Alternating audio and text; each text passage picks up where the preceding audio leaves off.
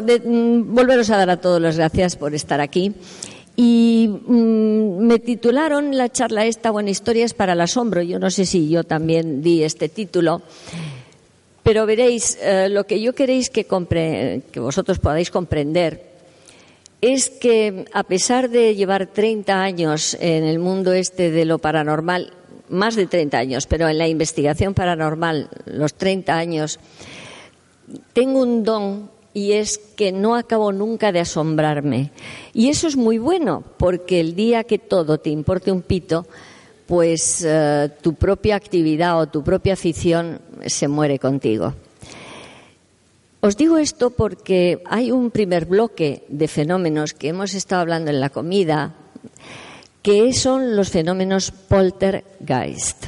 Yo quiero clarificaros muy bien qué es el fenómeno poltergeist. El fenómeno poltergeist es un grupo, un conjunto de fenómenos que se dan en un lugar, eh, duran normalmente muy poco en el tiempo, son muy virulentos, muy espectaculares, pero tienen una característica y es que están siempre causados por una persona viva y en estado de conflicto o de estrés.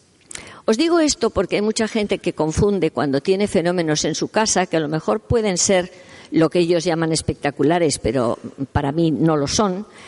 Eh, nunca eh, estos fenómenos son del más allá. Nosotros el diagnóstico lo hacemos inmediatamente en función de estos fenómenos. Son fenómenos, como os digo, muy espectaculares. Pueden ser combustión espontánea, puede ser aparición y desaparición en un momento determinado de objetos, Puede ser, mm, por ejemplo, que te caigan de un techo que no tiene agujeros, como a mí me ha pasado, pues ceniza, chinchetas, cristales, y tú miras para arriba y ves que no hay absolutamente nada que motive eh, la caída de, esos, de ese material. Todo eso, como os digo, lo produce una persona viva y entonces os deciros que la investigación de estos fenómenos poltergeist son muy dificultosos para el investigador. Veréis, imaginaros un prototipo de familia, padre, madre, un par de hijos y a veces una abuelita.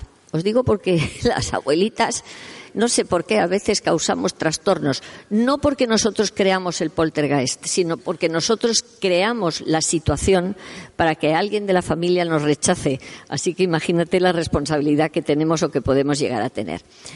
Eh, me estoy acordando de un caso de era un padre, una madre, un niño pequeño y una abuela.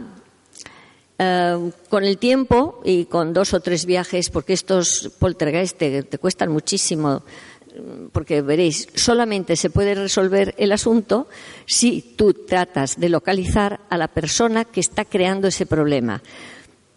Claro, si es una persona sola la que vive en la casa, pues es verde y con asas. Pero si es una familia o son dos o tres, tienes que saber a ver cuál de esos tres está en conflicto para tú poderle, digamos, curar. ¿Y cómo se le cura a una persona que produce inconscientemente este tipo de fenómenos y que está en estado de conflicto? Pues por lo pronto enterarte o tratar de enterarte, que la gente nunca te dice la verdad, cuál es la causa de su conflicto y luego tratar de hacerle hacer mucho ejercicio, que se distraiga con otras cosas, que rebaje su tensión, su conflicto o su problema.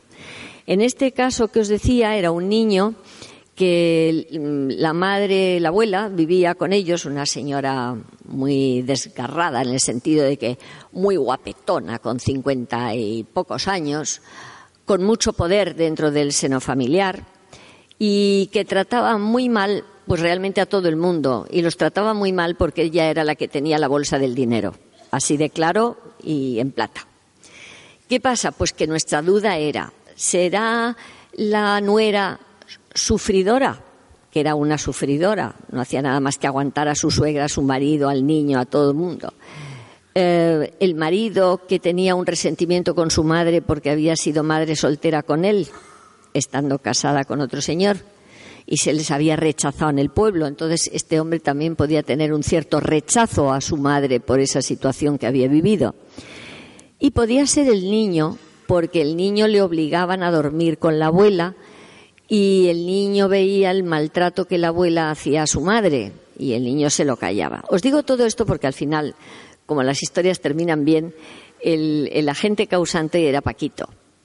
Pero para todo eso tuvimos que hacer análisis grafológico de todos los miembros de la familia, test de Rochard, ya sabéis que es un test de, psicólogos para saber a ver cuál tenía el conflicto, hasta que nos dimos cuenta, porque la verdad es que todos los fenómenos estaban y se producían alrededor de la abuela. Se le quemaban las patas de la cama, eh, la ropa que tenía metida en su armario, eh, todo tipo, bueno, el, el, colchón de la abuela levitaba y flotaba por las noches, pero es porque a Paquito le obligaban a dormir en el mismo cuarto que la abuela y el niño, bueno, pues eh, os deciros esto porque es muy curioso que era el niño el que producía la mayoría de los fenómenos. Lo que pasa es que Paquito se pasó. Y se pasó porque una de las veces que fuimos, uno de los fenómenos era unos insultos tremendos en la pared de la casa, de un pasillo, eh, con un lápiz de labios de, la madre. Pero qué casualidad, todos los letreros estaban a la altura de Paquito.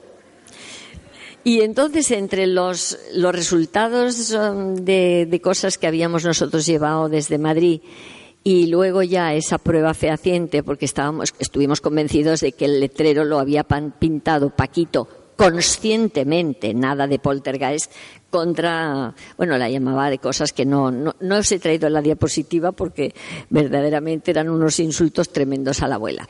La abuela, sabéis qué curioso, os cuento siempre esto como una anécdota, un chascarrillo. Había un, bueno, nosotros en algunas ciudades tenemos gente conocida que nos avisa si hay algún caso o alguna cosa. Y en este caso, pues había una persona, era un pueblecito de Córdoba. Y era fenomenal el tema y nos llamaba. Y un día nos llama a Madrid y nos dice, tengo ya la solución para que la abuela se vaya de casa. Y digo, pues, pues, claro, lo que queríamos es que la abuela pudiera irse de casa porque era el, elemento conflictivo ahí en toda la familia. Y dice, sí, le voy a buscar novio. ¿Cómo que la vas a buscar novio? Dice, sí, porque he pensado que está de muy buen ver todavía, tiene su dinerito, pues si consigo buscarle un pretendiente, se casa y el problema se acaba. Total, que un buen día también nos llamaron los de la familia que si queríamos ir a la boda de la abuela nosotros todos, imaginaros, ¿no? Todos riéndonos y diciendo esta boda no nos la perdemos como, como remate de fiesta del poltergeist que habíamos estado durante cuatro viajes a Córdoba tratando de solucionarlo. Pero fijaros qué curioso, el novio, que creo que era estupendo, ya mayor, era viudo con tres o cuatro hijos. Yo no sé qué verían en la, en la, en la abuela de Paquito, bueno, se la veía venir, ¿eh? Es decir, que lo comprendo perfectamente pues eh, al, poco tiempo anularon la boda y nos quedamos sin boda de, la abuela de Paquito. Eh, luego hemos seguido ya todos los días por Paquito se hizo grande, el marido se fue de cocinero a un sitio. Es decir, que yo no sé si la abuela se terminó casando o para ahora a lo mejor pues ya se ha, se ha muerto porque no era ninguna niña tampoco. Bueno, deciros que ese es un caso pintoresco como prototipo de un poltergeist por un estado de estrés. Tuvimos otro muy curioso también en Madrid. Esta era una familia de un matrimonio con dos hijos varones, uno de ellos un poco disminuido psíquico, pero vamos, que estuvo allí hablando con nosotros, pero tenía, tenía un poco de problemilla. Y entonces, cada vez que, de vez en cuando, los hijos se repartían a la abuela y algunas veces les tocaba a estos tenerla pues 15 o 20 días. Esos días en los que la abuela venía a casa, la casa se montaba unos números horrorosos. Pero uno de ellos mm, nos lo contaban y nosotros teníamos que aguantar la risa porque imaginaros lo que nos contaron, que es que la abuela se sentaba en una silla del comedor y entonces la silla levitaba y con la abuela encima de la silla, la silla empezaba a irse por el pasillo. Imaginaros la escena, vamos, totalmente de vodevil de estos de, de Groucho March. Bueno, entonces dijimos, pero qué horror, ¿no? Pero ¿qué pasa? Entonces nos dimos cuenta por las fechas que solo ocurrían cosas cuando la abuela pasaba esas temporadas en casa. Pero la abuela en las casas de los otros hijos no producía fenómenos. Tenía que ser alguien de la casa que no veía con buenos ojos que la abuela viniera a pasar esas temporaditas. Bueno, pues Luego, claro, lo de siempre, porque deciros también algo muy curioso. un equipo de investigación funciona o funcionamos como una especie de comisaría de policía o consulta médica. Es decir, nosotros presentan un caso y empezamos a hacer pruebas. Unas veces son pruebas del lugar, eh, de las personas, de mediciones, etcétera. Y luego nos reunimos con todo eso que hemos recabado y tratamos de hacer el diagnóstico. Es exactamente igual que cualquier consulta médica que os, vayáis. Os mandan analítica, una, una resonancia, etcétera. Y luego cuando el médico ve todo eso, es cuando ya está seguro para poder emitir el diagnóstico. Bueno, pues nos pasa exactamente lo mismo a nosotros. Hay a veces que son trabajos un poco policiales, pensar que nosotros hemos descubierto problemas de familias en las que nos decían que en una casa había, por ejemplo, un fenómeno tremendo y el fenómeno tremendo, luego descubrir que ese fenómeno tremendo había un fantasma muy gracioso de una señora con una capotita que buscaba a su amante, pero lo que realmente pasaba allí es que la casa y los orígenes de esa familia habían sido de negreros. ¿Qué pasa? Que cuando Paloma se pone a mirar la bola, ahí ve muchas cosas y ve muchos trapos sucios a veces.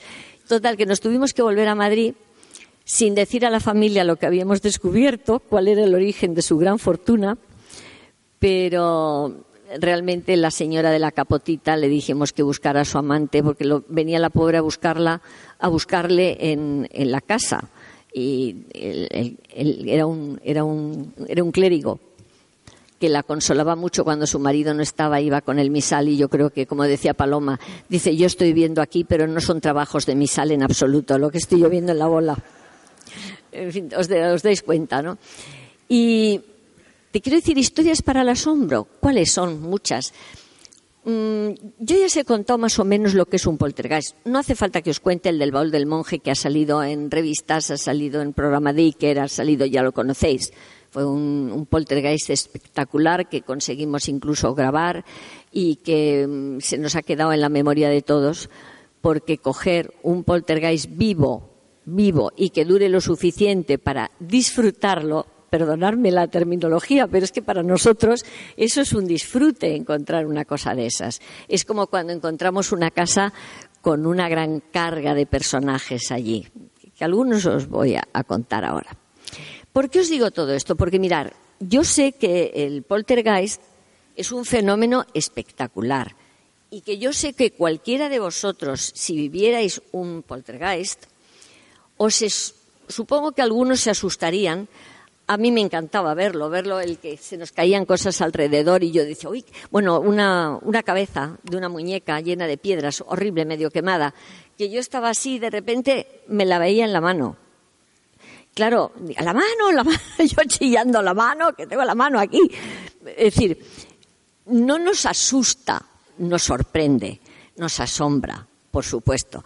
Y de alguna manera todas estas historias que os estoy contando esta tarde y que os voy a seguir contando son dignas de asombro, de sorpresa, incluso para nosotros. Y os diría una cosa además, son historias que te hacen pensar cuando llevas tantos años y que las historias estas se repiten, estoy hablando de personas fallecidas, que contactamos con ellas, que nos cuentan sus problemas, que esos no te mienten, porque desde el primer momento que contactas con ellos te cuentan su verdad. Perdonar. Tenéis que tener en cuenta una cosa. La transición del reino físico, es decir, del mundo físico, al del espíritu, no es un final, es una transformación. Yo no sé si con todas estas palabras mías os voy a dar un mensaje de esperanza. Para aquel que no la tenga, yo lo tengo muy claro, después de todos estos años que he hablado con tantos muertitos, como dice Paloma, y que he visto de alguna manera cómo les ayudamos si están atascados aquí, que ahora veréis que, con los que contactamos nosotros normalmente son los que están atascaditos aquí, en esa interfase de la que hablaba Sinesio Darnell. Yo no sé si le habéis conocido a ese gran investigador español que fue un pionero de, la, de las psicofonías. Tenía el mejor laboratorio de España en aquel momento. Ahora Pedro Amorós pues yo creo que ha tomado el relevo de Sinesio, pero Sinesio, yo he ido mucho al laboratorio de Sinesio y he conocido mucho sus métodos y tal. Y pienso que toda esa gente que nosotros, con los que nosotros contactamos, son gente que se ha quedado cerca nuestro, en un nivel primero, donde vamos todos a ir, y que será normal que cuando nosotros llegamos a ese nivel primero, sigamos camino, porque es lo que tenemos que hacer. Ya os lo digo aquí desde, desde hoy. Es decir, el día que nos llegue el momento, em, si de momento estaréis un poco despistados porque tendréis un cuerpo no igual que este, es de una energía diferente. Tendréis, podréis ver, podréis oír a vuestros familiares y al mundo que habéis dejado. Y mm, podéis tener la capacidad de pasar al otro lado si no sabéis cómo, que es muy mecánico el tema, pues pedir ayuda y se os da inmediatamente.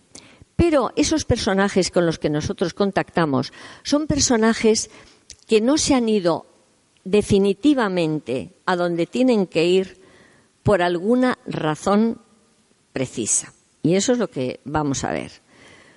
Deciros que la muerte no nos hace perfectos. Cuando llegamos allí, conservamos nuestra personalidad, eh, yo os diría que hasta nuestros defectos en una primera época.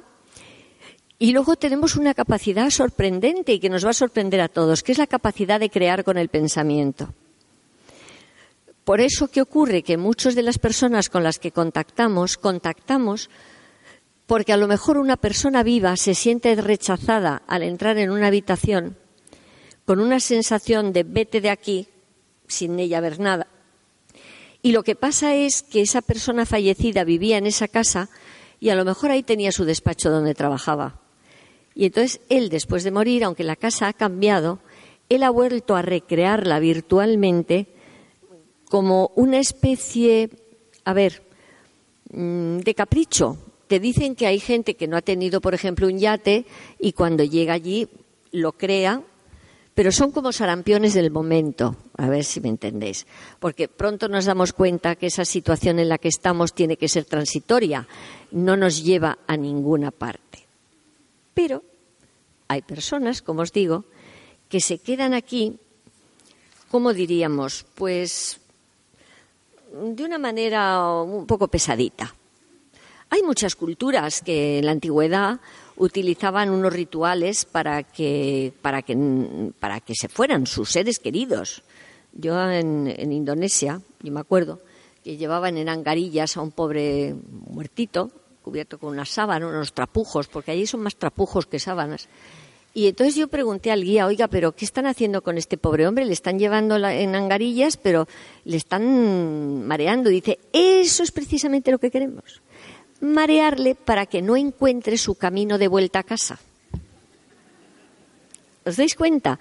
Hay otras culturas que era muy curioso.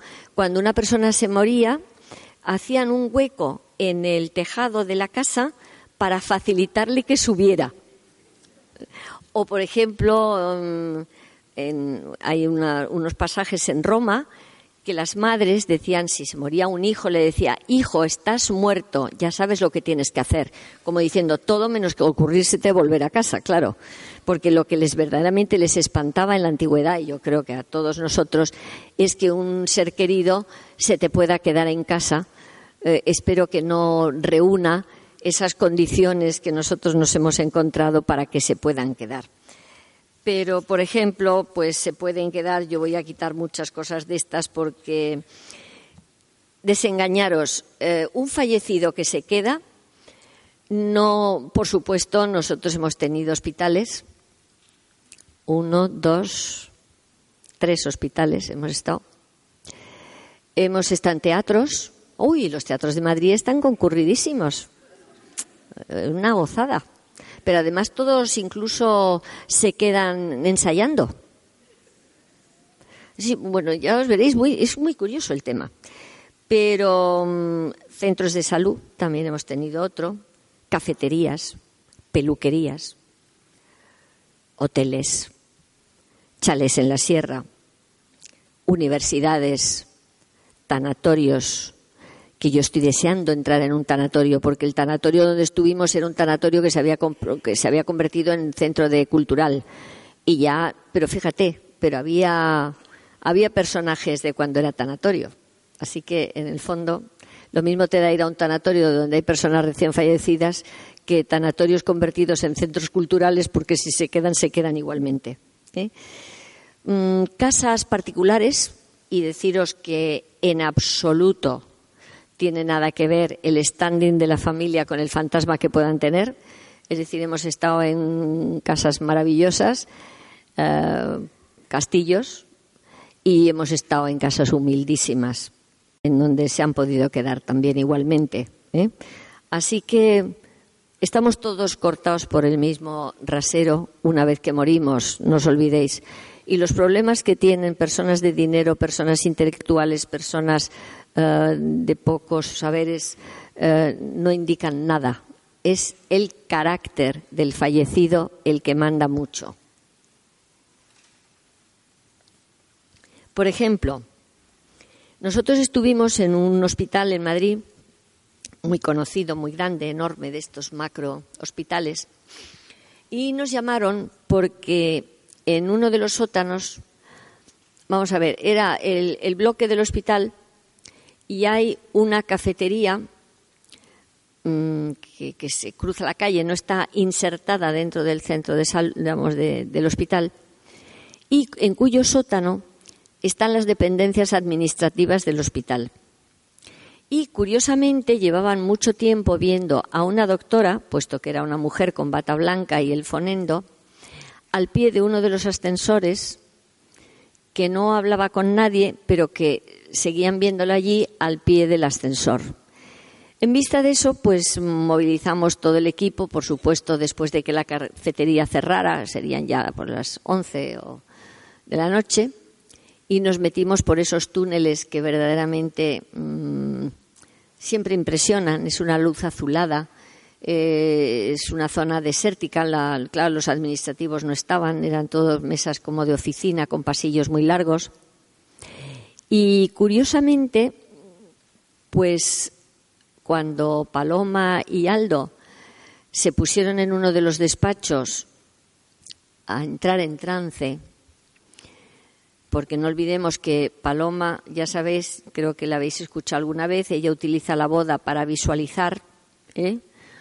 y Aldo es más bien de incorporación, es decir, que el fallecido utiliza la voz de Aldo para hablar con nosotros, puesto que él ya no tiene, no tiene voz, voz como la nuestra. Hay transmisión mental, ¿eh? pero no, no voz. Entonces se conectan y se complementan muy bien. Y, mis ratos de asombro es ver a Paloma en la bola. Ah, pues sí, sí, viene, viene, pero viene uno que está chillando, que no sé qué. Y eh, Aldo, pues claro que estoy chillando. Es decir, que hay un. Y entonces nosotros que estamos ahí podemos intervenir, claro. A mí me han llamado de todo, ¿eh? porque yo cuando me meto, me meto porque hay cosas que dicen que no son improcedentes. Hay uno que empezó a decir que se iba de veraneo y, y, claro, yo digo, pero vamos a ver cómo te vas a ir de veraneo. Era del siglo XIX. Y digo, pero vamos a ver cómo te vas a ir de veraneo, ¿a dónde te vas a ir de veraneo? Yo así un poco, yo comprendo borde. Y me dice, estás loca. Dice él, estás loca, pues ¿cómo me voy a ir? En mi coche de caballos. Claro, tú, el asombro, para mí no es miedo, es asombro que un personaje del siglo XIX se enfade contigo, porque claro, tú con tu mentalidad actual, yo decía, ¿y este tío cómo se va a ir? ¿Se va a ir volando a la granja o a San Sebastián que dice que se va a ir? Bueno, fijaros cómo fue que cuando ya nos dijo que es que se iba, que no sabía si se iba a San Sebastián o a, esto, le dijimos a la chica de la casa, oye, tranquila ya todo el verano, este se te va de veraneo, hasta que no vuelva en septiembre, tú nos avisas. Y en efecto, mi teléfono sonó en septiembre y me dice, Sol, que ha vuelto. Digo, ¿ya le tienes otra vez ahí? Hija de mi vida. Total, que fuimos porque era, ese fue reacio. Fue, fue muy reacio, fue muy pesadito. Menos mal que conseguimos contactar con su amante y su amante vino a por él. Su amante, no su santa, ¿eh? Su amante. Las ex vamos, las extramatrimoniales funcionan de locura. Y hemos tenido dos o tres que han sido esas personas las que se los han llevado y no las santas esposas madres de sus hijos. Mm, el asombro también es grande por mi parte, claro, porque eh, bueno, esto, pero ¿cómo funciona esto así? Bueno, uno de ellos era un notario que quería seguir trabajando, ese vino a por él una señorita alegre con su boa de plumas y dice Paloma, caray, pero si viene con su, su ¿sabes? Su, su boa de plumas y todo. Oye, se fue entre dos de ellas feliz y contento. Y habíamos querido que la mujer se lo llevara y no hubo manera. Bueno, te digo porque, bueno, otro caso tuvimos, a esa la engañamos, no quería irse y Paloma le dijo, pues mira, mm, iba a hacer una, una oración que tiene a los cuatro arcángeles. Y le dice, y dice Paloma, esta no se nos porque como decía que no estaba muerta, pues que no, que no me quiero ir, que no estoy muerta, no sé qué, tenéis cocaína, porque estaba la pobre hasta las cejas. Se habían muerto hasta las cejas y llegan allí de la misma manera. Por eso te digo que la muerte no nos hace perfectos en esa primera, eh, primera etapa. Y entonces Paloma le digo, oye Paloma, ¿y cómo vamos a hacer ahora para ir llevar esta que se vaya? Dice, bueno, porque es que claro, si, si yo le digo que le voy a mandar cuatro arcángeles, esta me dice que no, y vamos, porque era un poquito especial poquito ligerita de cascos, en fin, ya, os la imagináis. Bien. Entonces le dice Paloma muy seria, dice, bueno, mira, em, olvido, es nombre supuesto, por supuesto, olvido, em, te vamos a mandar cuatro maromos, así con estas palabras, ¿eh? Cuatro maromos. Y le digo, Paloma, ¿qué estás diciendo? Dice, oye, los ángeles son guapísimos, rubios, altos. Pues a esta hay que decirle que son cuatro maromos, porque si le digo que son cuatro arcángeles los que vienen a ayudarla, no te quiero decir cómo va a salir escapada. Oye, cuatro maromos. Uy, pues sí, son muy guapos, guapísimos, le decía Paloma, son fantásticos, ya verás los cuatro cómo te van a llevar a tu sitio y no sé qué. Y fijaros, la pobrecita, lo último que oímos de ella fue, oye, pero me traerán coca, ¿verdad? Fíjate qué tragedia. Os digo al asombro, porque para bien y para mal, a mí todo eso me produce asombro. Volvamos al hospital. Al hospital, mm, deciros que os voy a contar nada más que un caso de los cuatro o cinco que hubo, porque al final de los cuatro o cinco, Paloma se plantó y le dijo a Aldo, mira, ni uno más porque estoy viendo toda la cola que está por ahí, por el pasillo y yo ya no tengo capacidad para estar concentrada tanto tiempo y ayudamos a cuatro. Yo sé que si volvemos, volvemos a tener cola, ¿eh? Es, es, es curioso, es que no somos conscientes de la cantidad de gente que anda despistada, que supongo yo que eso no es eterno y que con el tiempo se darán cuenta o bajará alguien a ayudarles, porque es que tampoco piden ayuda, eso es curioso, porque se creen que están en una situación real y realmente normal para ellos. Bueno, pues este pobre, eh, este lo que empezó es a pegarnos chillidos, pero chillidos, ¿eh? ¡Quiero la enfermera! ¡Que no viene la enfermera! ¡Y a mí me duele mucho! Estaba muerto, ¿eh? Estaba muerto. Y claro, mm, yo digo, pero ¿cómo le está doliendo a este si este está muerto? Y es que, claro, llegas al otro lado con un dolor que lo normal es que se te quite inmediatamente, porque tú tienes otro cuerpo, pero la mente sigue conservando el recuerdo del dolor. Y por eso tienes que hacer un ejercicio mental o de, inducción tú a esa persona para decirle si ya no te duele nada, ¿de qué, ¿de qué dolor estás hablando? Bueno, pues este pobre estaba enfadadísimo como la enfermera, entre otras cosas porque estaba llamando a un timbre hipotético, porque él ya estaba muerto, y la enfermera no le oía y no venía. Así de claro. Pero él ya se había muerto. Entonces tuvimos que echar marcha atrás como en un estudio de regresión para que él se diera cuenta de que estaba muerto. Porque otra cosa, otra historia para el asombro. Si tú de saque les dices, pero ¿de qué estás hablando? Si es que estás muerto.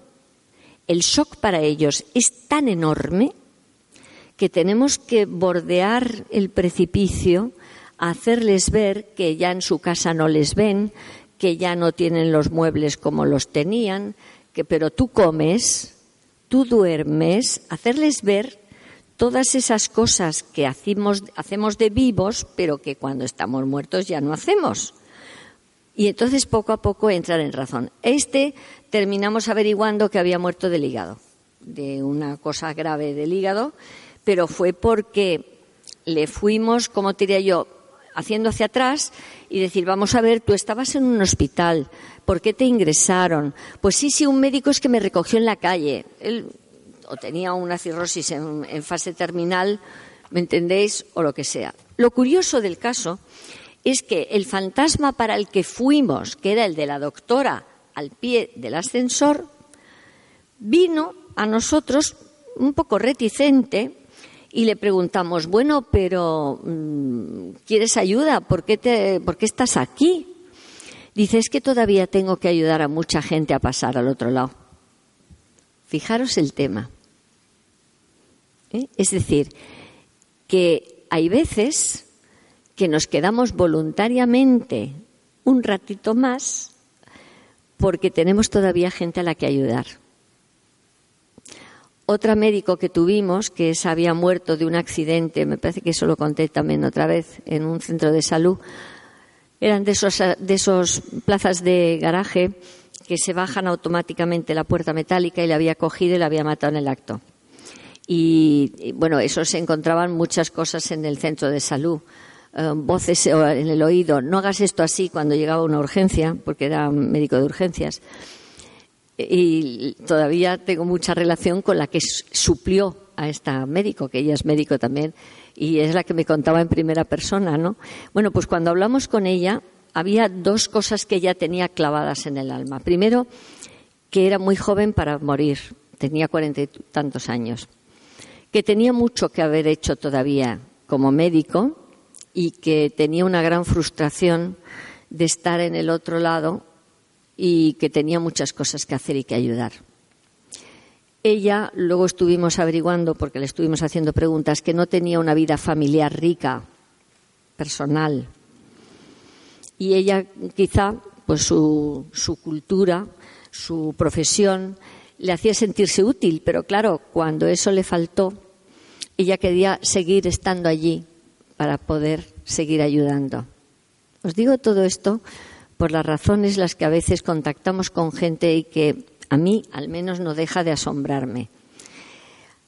Os cuento que hay una parte negativa en algunas personas que se quedan, parte negativa en el sentido de que no son conscientes realmente de que se han muerto porque las han asesinado. Veréis, yo os pongo un poco en antecedentes. En el centro este, Galileo es un centro cultural en Madrid, Centro Galileo. Yo le he conocido de tanatorio, porque por mi edad lo he conocido de tanatorio. En esa época a los muertos se les velaba en casa. Nadie llevaba a nuestros muertos a un tanatorio. Entonces, ¿qué personajes llegaban a un tanatorio?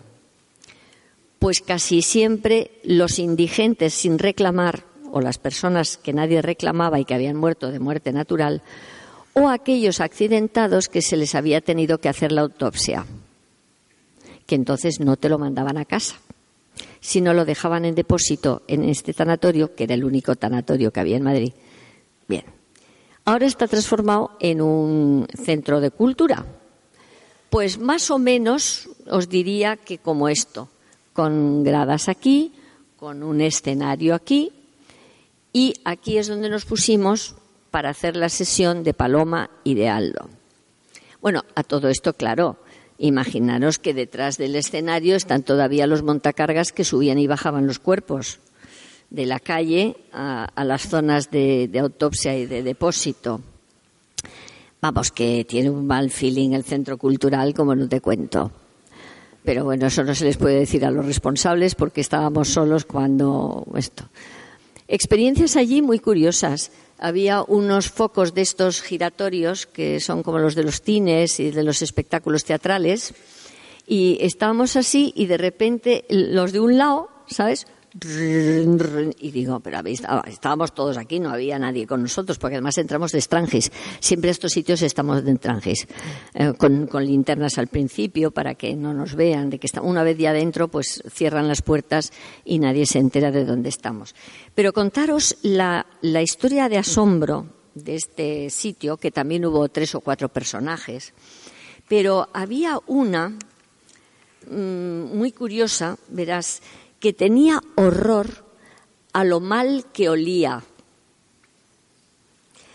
Em, venimos a ayudarte, le dice Paloma. Em, a uno le dice, tu muerte no fue por accidente, te dieron una cuchillada, fue más cruel. Y dice el muerto, dice, ¿y tú cómo lo sabes? La muerte es fea y cruel tiene sentido de culpa y asegura que se lo buscó, él mismo se buscó su muerte. Esa es otra, te dicen la verdad. Es decir, hay fallecidos que hemos contactado y que te han dicho, pues sí, si es que estaba hasta aquí de coca. O es que estaba, este dice, me gané la muerte de una cuchillada porque me metí donde no debía de meterme. ¿Entendéis? Es decir, que ellos reconocen el error que han cometido y que a lo mejor les ha llevado a, a su propia muerte, ¿no? Pero esta que a mí me impresiona es que se llama, nos dio su apellido y todo, ¿eh? Marta González, pero que no se atreve a ponerse enfrente de nosotros porque huele mal, está llena de sangre y le da vergüenza que se la vea así. Entonces Paloma le dice, Marta, déjate ver y no sigas comiéndote las uñas. Tienes los ojos grandes, el pelo rizado y actúa con timidez. Marta tiene miedo de no ser ya nada si se va al otro lado. Ahí tenéis otra causa porque muchos no se van al otro lado. Unos no se van por miedo a los tizonazos, porque nosotros hemos tenido asesinos, dos o tres, asesinados, también dos o tres. Los asesinados lo que quieren normalmente es venganza. Pero el asesino lo que no quiere es ir al otro lado porque tiene una idea y un concepto del otro lado infierno, igual a infierno, si has matado a alguien, ¿entendéis? Entonces lo que no quieren es irse. Pero fíjate que este, esta chica, lo que no quiere es irse al otro lado porque entonces deja de ser nada, se convierte en la nada. Entonces nosotros, claro, mm, vino de provincias, fíjate, vino de provincias a trabajar a Madrid en la posguerra, ¿eh? Te estoy hablando de los años cuarenta y tantos y mm, en el servicio doméstico y al morir los dueños la trajeron al tanatorio cuando murió porque no tenía nadie la reclamó. Esa era otra de las mm, tristezas que ella tenía no Marta sigue obsesionada con su mal olor y su podredumbre. Comenta que junto con Fermín y Jacinto porque allí había varios que estuvimos hablando con ellos que todos se quieren ir pero que tienen miedo a uno a uno que les tiene atemorizados, porque no quieren que le dejen solo y que, eh, ¿cómo te diría yo? Es el chulito del grupo. No os vayáis porque yo nos dejo. Entonces, claro, mm, vamos a ver, les ha imbuido en la cabeza, si vosotros os vais de aquí no vais a ser nada, mientras estéis aquí conmigo vais, a ser algo. ¿Entendéis también la manipulación que puede existir eh, en el otro lado? Conseguimos de todas maneras a los, al que no quiso irse no se fue, pero por supuesto que a los otros los conseguimos ayudar y se fueron todos a la luz encantados de la vida. Veréis, fuimos a un hotel aquí en bueno aquí no en Andalucía, un hotel de estos que se abre por temporadas, eh, es decir que en invierno está cerrado y en primavera abren y tal. Bien. Mm, por supuesto, mm, nos invitaron a pasar la noche. El hotel estaba cerrado para los clientes, ¿eh? estaba cerrado. Y Pied y yo nos pedimos eh, la habitación conflictiva, donde decían que había el fantasma de una persona. Yo siempre me preparo para todo. También hemos estado en un castillo donde decían que que pedimos nosotros, Pied y yo, también la habitación conflictiva. Nada, no tuvimos nada. Nosotros no somos carne de cañón, pero bueno, si sonaba la flauta hubiera sido muy divertido. Y en este caso, pues, mm, bueno, estuvimos, era un hall enorme. Ellos se quejaban, la dueña, Vamos a ver, la historia del local es que hace años, también en los años 50, 60, esto había sido casa de juego y casa de otras cosas, para que me entendáis. Em, había habido, como siempre, pues rencillas, duelos, em, jaleillos de duelo, suicidios, cosas de esas entre los, los clientes del, este. Pero mm, ese día yo lo pasé, bueno, lo pasé bien y lo pasé mal. Resulta que Paloma no pudo venir y tuve yo que hacer de ayudante del medium, veréis. Cuando un medium entra en trance y empieza a hablar por la voz del muertito, eh, él no se acuerda nunca de nada de lo que dice, porque es un trance bastante hondo. No es como el de Paloma que tú puedes estar hablando con ella mientras está mirando la bola. Pero a Aldo no. Entonces Aldo hay que grabarle y hay que ayudarle, porque claro, él habla por boca del muerto, pero alguien tiene que hacer las preguntas, alguien tiene que ayudarle a ese diálogo. Y me tocó a mí, pobrecita mía, que yo era totalmente, o me lo había visto hacer mucho, pero mm, yo no lo había hecho nunca. Por eso digo que mi asombro era tremendo porque yo terminé hablando directamente con el muerto y eso es algo que, bueno, cuando termina la sesión dices, pero caray, esto será posible que sea verdad. Bueno, pues ¿Qué fenómenos ocurrían en la esto? Pues veían a unas chicas monísimas bajar y subir una escalera imperial que había en el, en el esto, em, golpes en el mostrador de recepción, ahora os lo cuento por esto. Es decir, ahí tenían la sensación de que había gente que había ido sensitiva, había visto bastantes personas.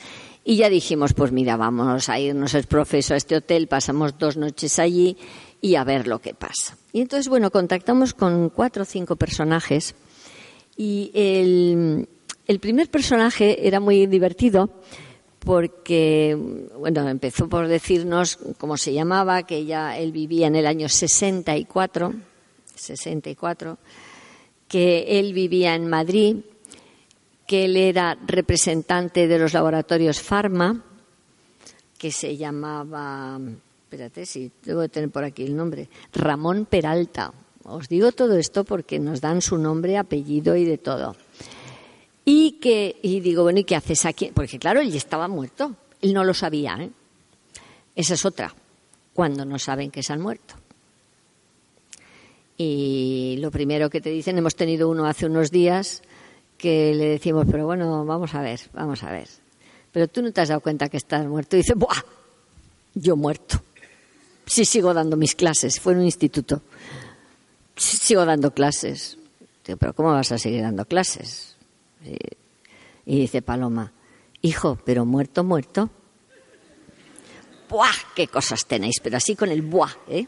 ¡Buah! ¿Qué cosas tenéis? Porque hablan con el lenguaje que ellos utilizan. Si es del siglo XIX, utilizan el lenguaje del siglo XIX, que es precioso, es, es muy un español como antiguo, muy ceremonioso.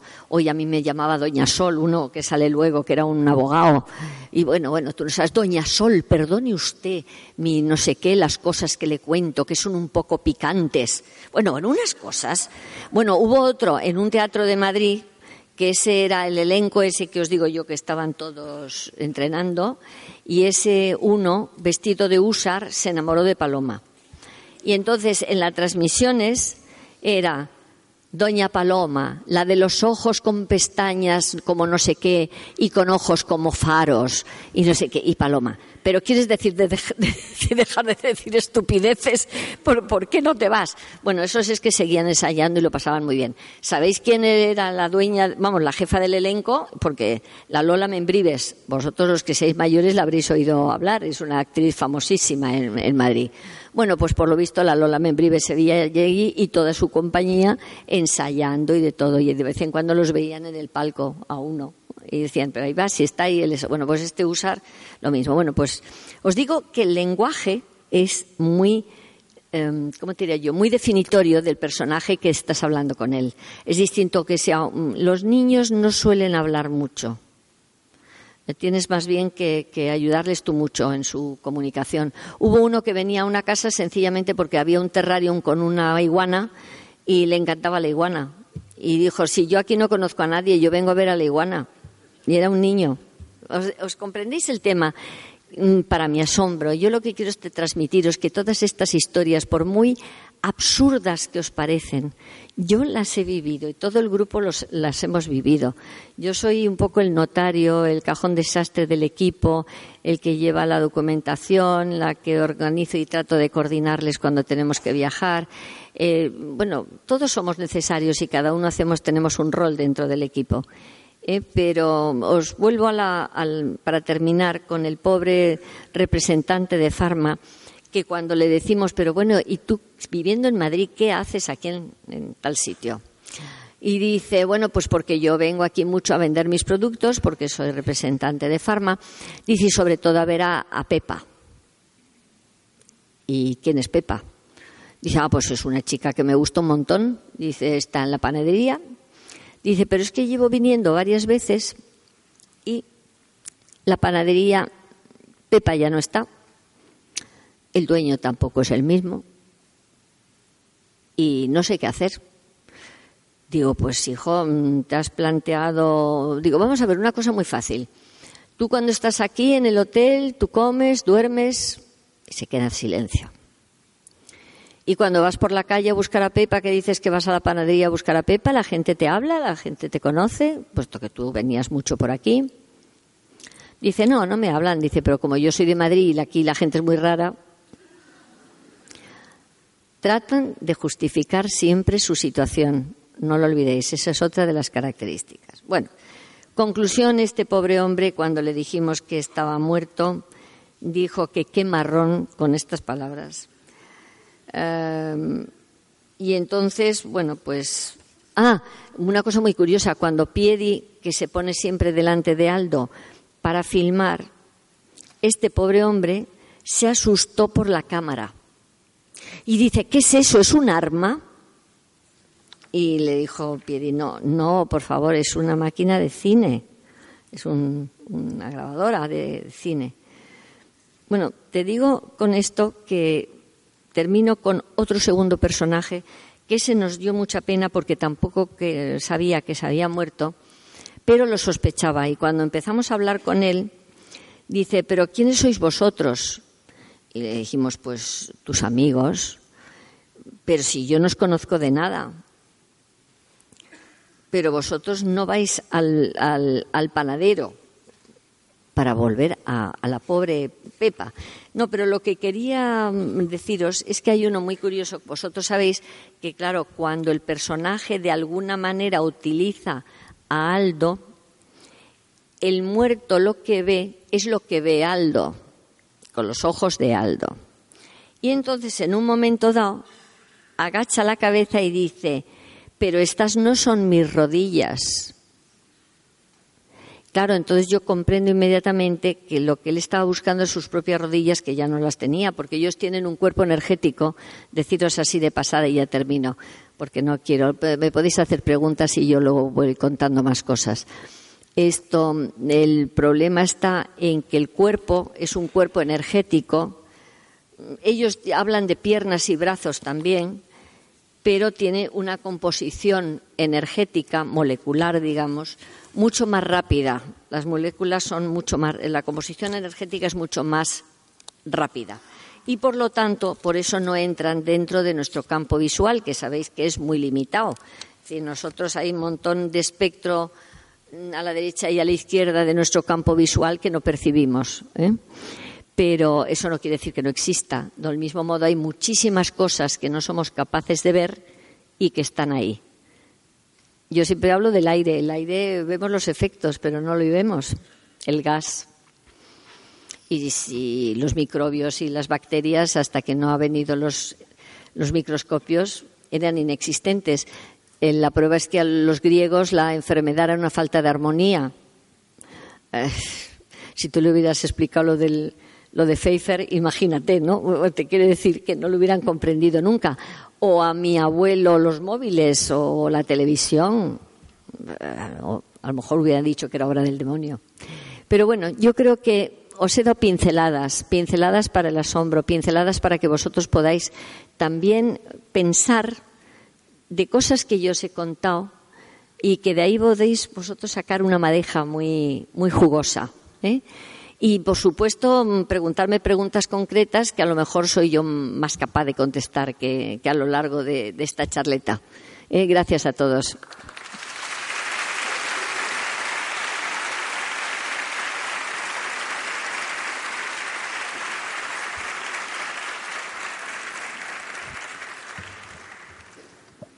Hola. Hola, ¿se oye? Ah, sí, sí, sí, te oigo. Eh, buenas tardes, Sol. Eh, Dime. Déjame decirte que, que te, admiro, admiro mucho a ti y a vuestro grupo eh, por el trabajo que hacéis.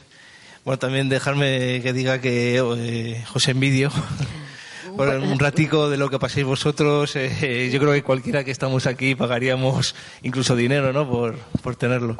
Bueno, quería decir, eh, antes has dicho que, los fallecidos eh, se van eh, como se encuentran, ¿no? yo trabajo en un hospital y veo mucha gente que, muere sufriendo, sufriendo mucho además.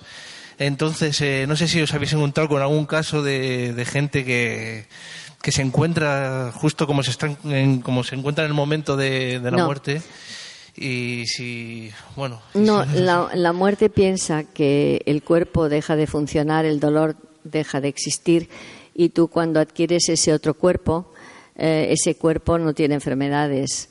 Lo que pasa es que hay veces que si el dolor reciente anterior a la muerte ha sido muy fuerte, pues ellos reviven de alguna manera al principio ese dolor que pasaban. Por eso tienes que decirles, es un producto de tu mente, tu cuerpo ya no te duele, ¿entiendes? Así que mm, lo que por eso yo admiro esa tendencia que hay ahora de hacer que la muerte sea dulce, por favor, porque hay muchas enfermedades que producen unos dolores insoportables o unos ahogos insoportables. Y es prolongar una agonía que hoy en día se puede paliar perfectamente, suavizar perfectamente. Y yo debo decir que mm, en el caso de mi marido yo lo pedí porque yo no podía verle ahogarse horas y horas ¿eh? cuando ya no tenía solución. Y así hicieron y se durmió en paz y en tranquilidad y lleno de dulzura. Sí,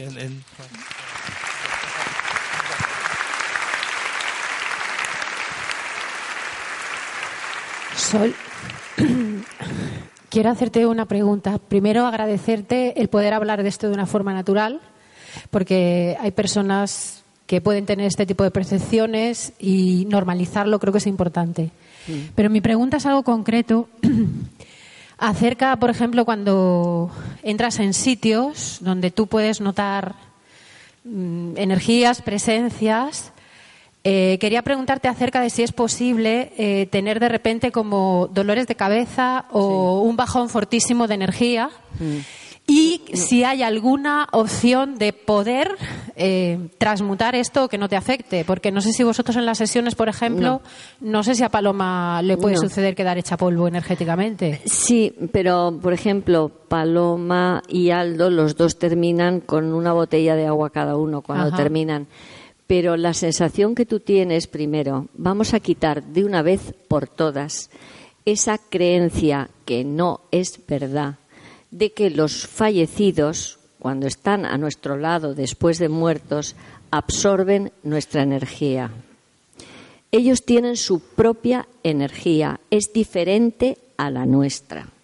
Y por lo tanto, la nuestra, que es muy densa, no les sirve para nada vamos a sentar ese punto muy importante, porque yo tengo mucha gente que me escribe que si le tiran de los pelos, que si le... Vamos a ver, todo eso se puede justificar con una actuación personal. Eh, es como yo he oído viudas que dicen que cuando se ha muerto su marido, pues viene para hacerle el amor todas las noches. Yo opino que eso es un mundo de carencia normal a lo mejor en esta señora y que ella de alguna manera pues no me voy a meter en un, un berenjenal un poco, pero ella lo soluciona y se queda muy tranquila diciendo que es que su marido.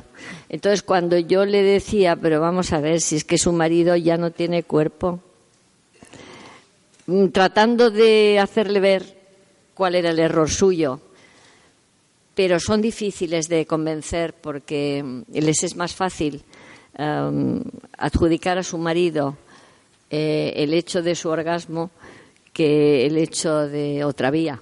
¿Entiendes lo que quiero decir? Bueno, lo digo así muy suavemente, pero os lo podría decir más crudamente.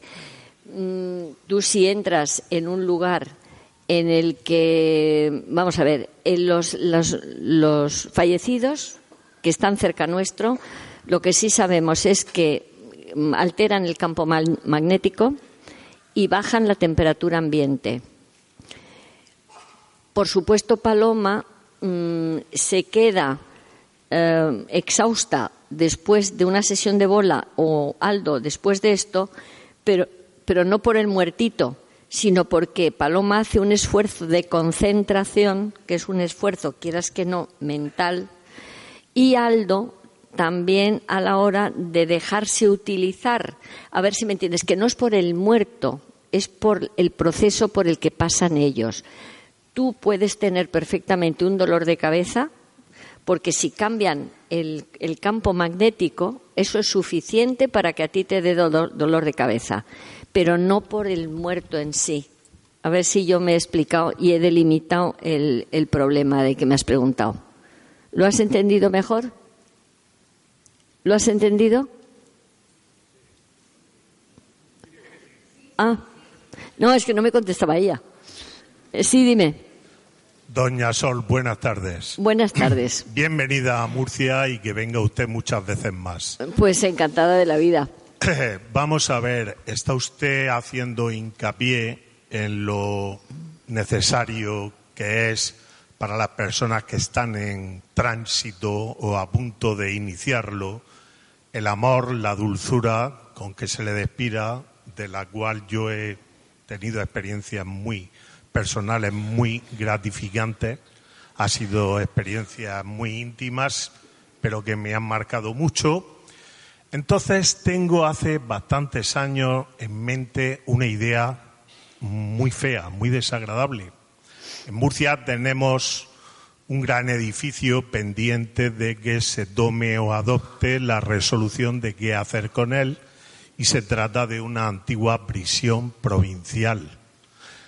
Entonces, por desgracia, he hablado con personas que pasaron un infierno en ese lugar y yo le pregunto a usted si se hiciese allí cualquier edificio o entidad de índole cultural, recreativa, ¿usted iría allí placenteramente? Sí, por una razón, verás el hecho de que una persona sufra en un lugar no tiene por qué dejar su impronta en ese lugar.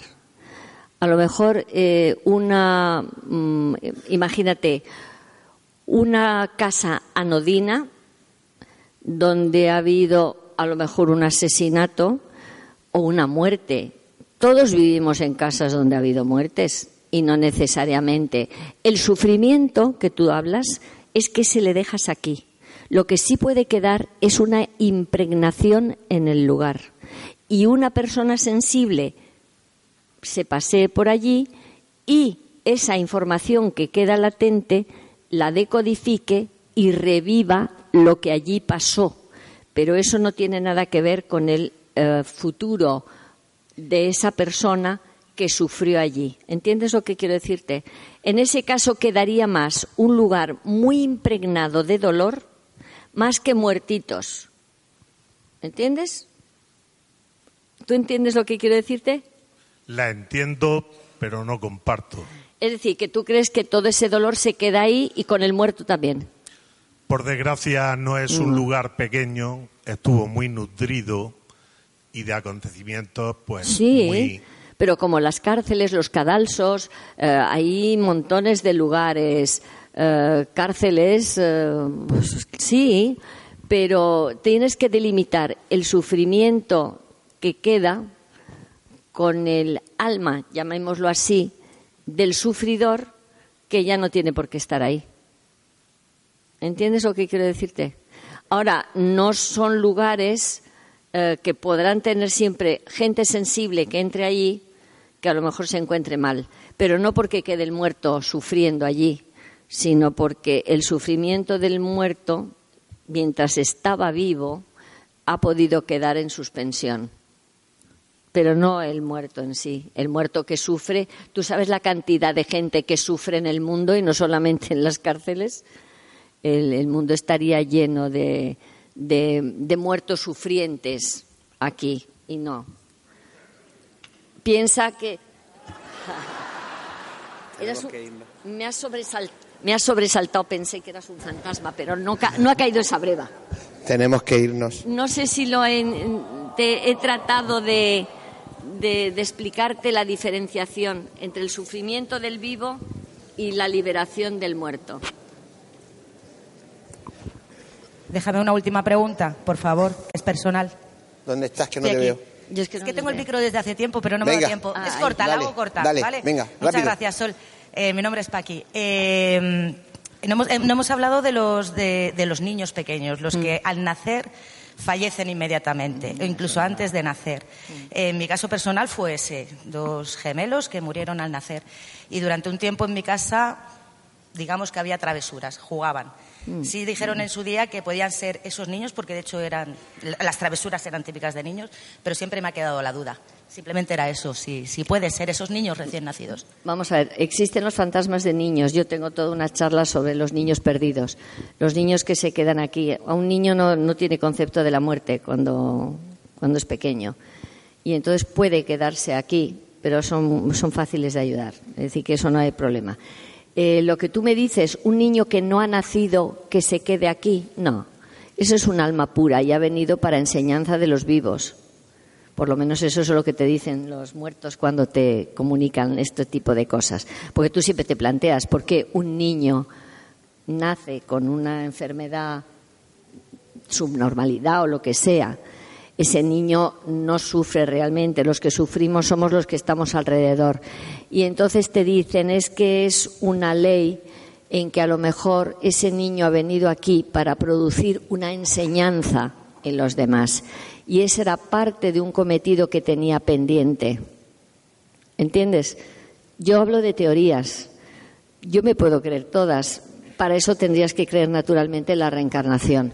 Y yo tengo mis dudas, porque en las comunicaciones que yo he recogido en el libro ese azul, eh, estuve mm, exhaustivamente recogiendo testimonios y cosas de los muertos, claro. Y unos te dicen que es algo opcional, que si tú cuando llegas allí tienes que tener un grado de perfeccionamiento mayor y que no puedes lograrlo solo allí, pues entonces te toca venir aquí para quemar etapas. Hay otros que te dicen que, que no, que no, no han oído nunca hablar de la reencarnación. Fíjate qué curioso. Pero no cabe duda que la reencarnación daría explicación a muchos de lo que consideramos aquí injusticias. Pues eh, lo siento mucho, pero hasta aquí hemos llegado, ¿eh? ¿eh? Pero es que Miguel, mm, Miguel viene detrás. Pero Miguel viene detrás. Diez minuticos y entramos con Miguel Blanco, ¿vale?